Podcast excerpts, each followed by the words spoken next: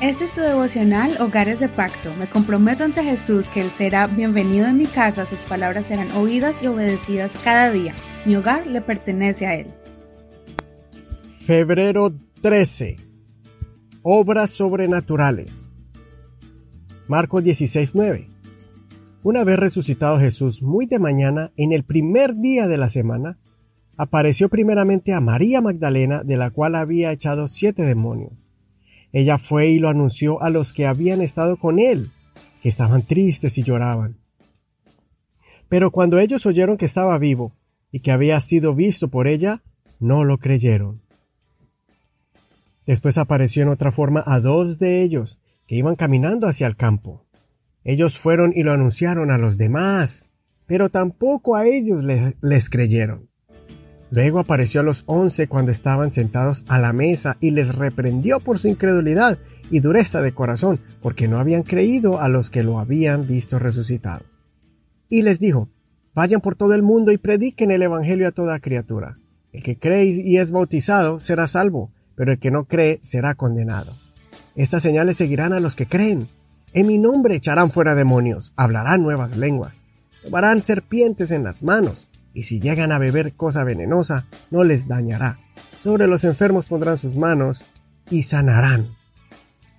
Después que les habló el Señor Jesús fue recibido en el cielo y se sentó a la diestra de Dios. Y ellos salieron y predicaron en todas partes, actuando con ellos el Señor y confirmando la palabra con las señales que seguían. En este último capítulo es interesante ver cómo los discípulos pasaron de un estado de shock, de terror y de confusión a una actitud valerosa y firme en su fe. Al principio no creyeron ni siquiera los que habían visto a Jesús resucitado, pero el Señor tuvo paciencia con ellos y él mismo se les presentó para afirmar la fe de ellos. Inmediatamente su fe fue fortalecida por las palabras del Señor, indicándoles la necesidad de que enseñaran su Evangelio, o sea, el mensaje de las buenas nuevas de salvación. Aprendemos que es una decisión personal el aceptar o rechazar el bautismo en el nombre de Jesús, pero si lo aceptas, entrarás al camino de la salvación.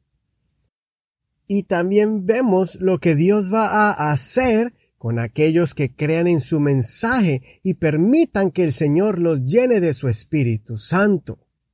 Dios les da autoridad para orar por los enfermos, reprender espíritus malos y librarlos del peligro.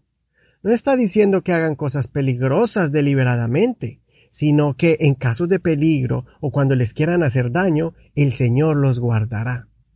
Al final, vemos cómo ellos tomaron valor y a donde quiera que iban las señales se manifestaban a medida que iban enseñando por todas partes.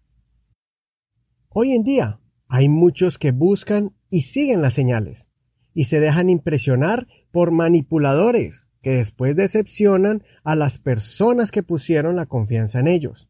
Lo principal es poner la mirada y la confianza en Jesús, recibir la vida eterna que nos ofrece y recibir los milagros y prodigios como resultado de nuestra fe.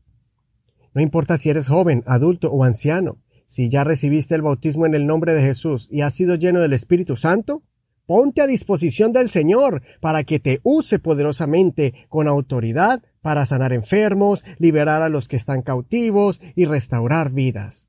Crean que realmente el Señor, el Dios que adoramos y creemos, es un Dios que todavía hace cosas extraordinarias y sobrenaturales.